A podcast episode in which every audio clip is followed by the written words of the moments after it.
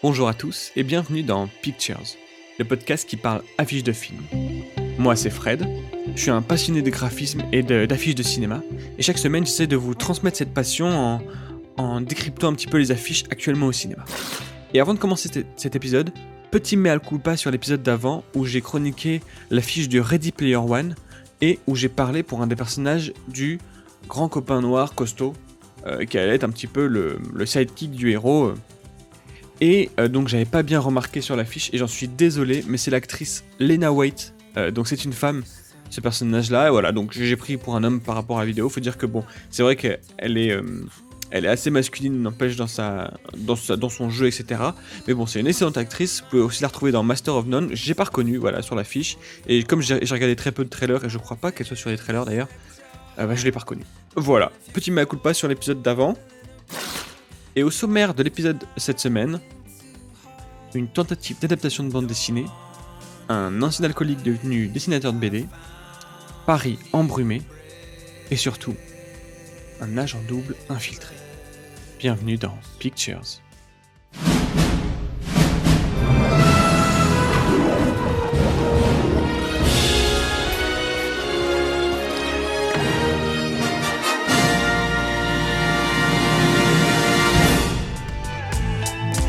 Cette semaine, je vais pas vous parler de Gaston Lagaffe. Parce que sur cette affiche, même s'il y a une petite recherche de ressembler un tout petit peu aux, albums euh, de Gaston Lagaffe, tout simplement, bah c'est un peu raté. Euh, dans les albums, le fond est souvent très coloré, et là on reste sur un fond, euh, sur un fond blanc de comédie, quoi. De comédie française, avec les personnages tous un peu à la même hauteur, sur fond blanc, pas très bien détouré, avec des ombres sur les pieds qui sont qui sonnent faux en fait. Après, au niveau des costumes, c'est plutôt pas mal, même si on a besoin quand même de mettre les noms des, personnages pour, euh, pour, euh, pour savoir qui c'est, ce qui est assez rare quand même. On est censé pouvoir les retrouver assez facilement, mais là, bon, des affiches, des flèches, pardon, nous montrent les, euh, le nom des personnages. Voilà, bon, après, bon, il y a Arnaud Ducoué, hein, on s'en pourra rien y faire. Hein. au niveau de la typo, on a essayé de moderniser le truc en essayant de faire quelque chose de en 3D. pourquoi Pourquoi Tout simplement pourquoi avec un, lagaf, avec un léger liseré blanc, pour faire aussi pareil, donner une, sorte de relief, mais c'est c'est pas très beau et on comprend pas très bien les différents types. La 3D plus le relief là, c'est voilà, c'est c'est pas si mal, je trouve, parce que vraiment il y a quelque chose dans le personnage, dans les postures, dans les, dans les costumes, c'est pas mal, mais voilà, on, s'éloigne encore un petit peu de, la BD quoi. Et on reste sur une fiche de, comédie classique avec ses têtes un petit peu euh, soit regard caméra, soit, euh, soit grimaçante, quoi. Voilà, je vais pas parler plus longtemps de, de Gaston Lagaffe, mais on va rester sur la BD avec l'affiche de. Attention, accent anglais. Don't worry, you won't get far on foot. Donc, littéralement, ne t'inquiète pas, il ira pas très loin à pied. Donc, ce film de Gus Van Sant, euh, j'avoue que j'ai pris l'affiche vraiment parce que j'adore euh, ce réalisateur.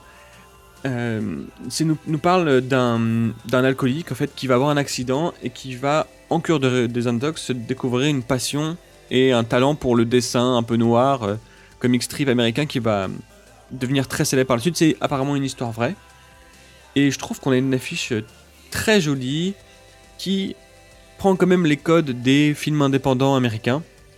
Ce qu'il est d'ailleurs, hein, c'est du Gus Van Sant, donc c'est un film d'auteur. Euh, on voit bien même le petit Sundance en bas à gauche.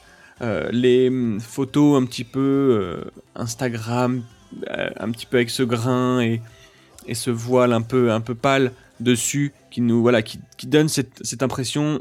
On, voit un film assez positif quand même. Hein. Il y a beaucoup de lumière, les personnages sont souriants, concentrés sur ce, triptyque d'acteurs, enfin ces, quatre carrés d'acteurs pardon. Donc il y a Joaquin Phoenix, Jonah Hill, René Mara et Jack Black qui sont sur la fiche d'ailleurs.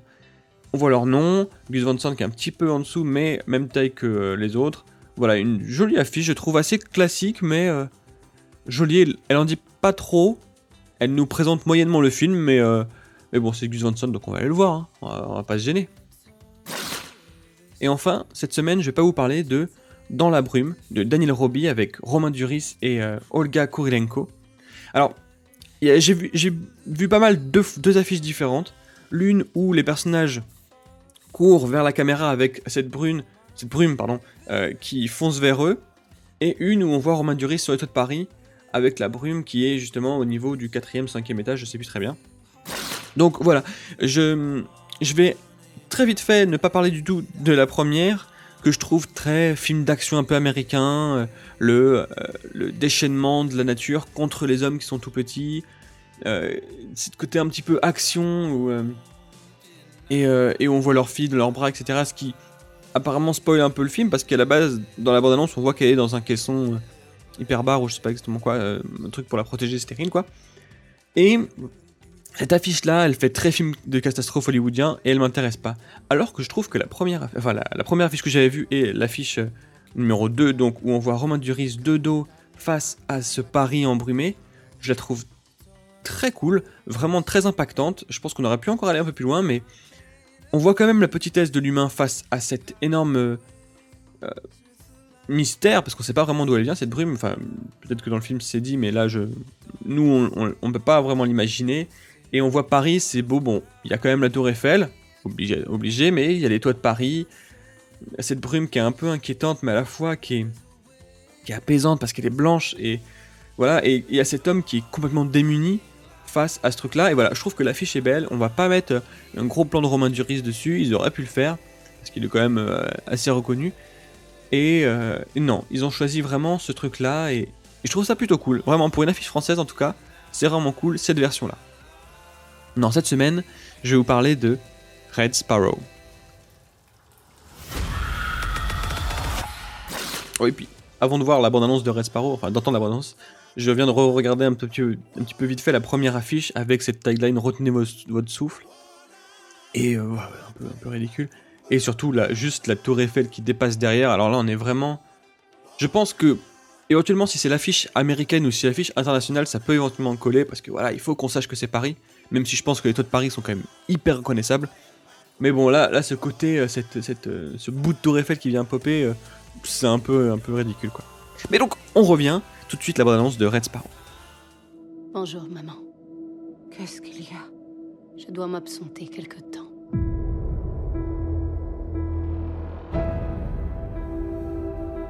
On m'a demandé d'attirer un homme dans un hôtel.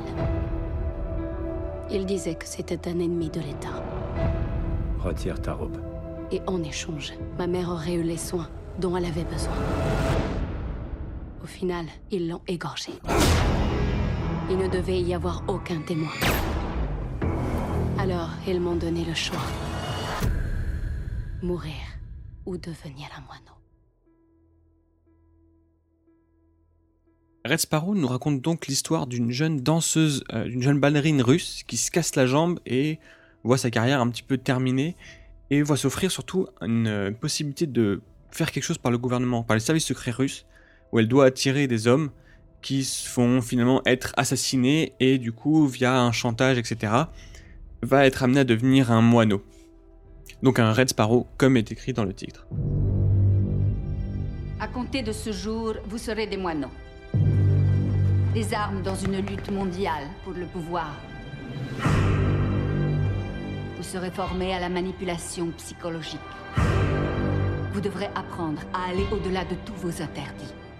Alors, cette affiche, donc, euh, la première chose qui nous saute aux yeux, et même dans toutes les, les visuels qu'on a pu voir de ce film, c'est le rouge. Tout de suite, le rouge qui va sauter, mais un rouge assez élégant, un rouge sang, bien entendu, mais un, rouge qui va être mélangé à toute une image un peu euh, sexy et sensuelle et sexuelle.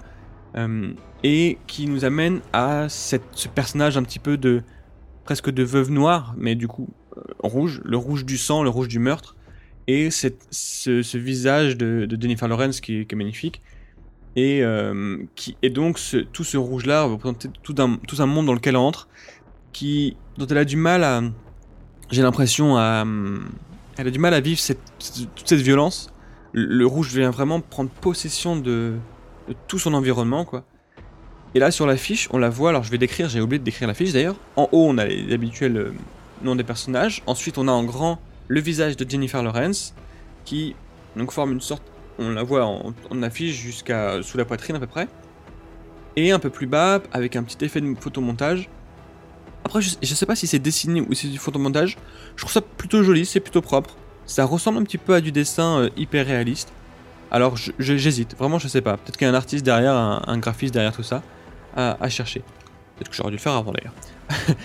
Euh, ensuite, on a euh, deux personnages, enfin toujours elle avec un des personnages qui va, en fait, qu'elle est censée attirer et peut-être assassiner, mais qui va essayer de la retourner un petit peu. Donc ça va finir par être un jeu d'agent double, triple, avec Jeremy Irons un peu plus bas aussi, et donc tous les autres personnages masculins, et entre le Red et le Sparrow, un personnage avec une lumière rouge derrière lui qui court.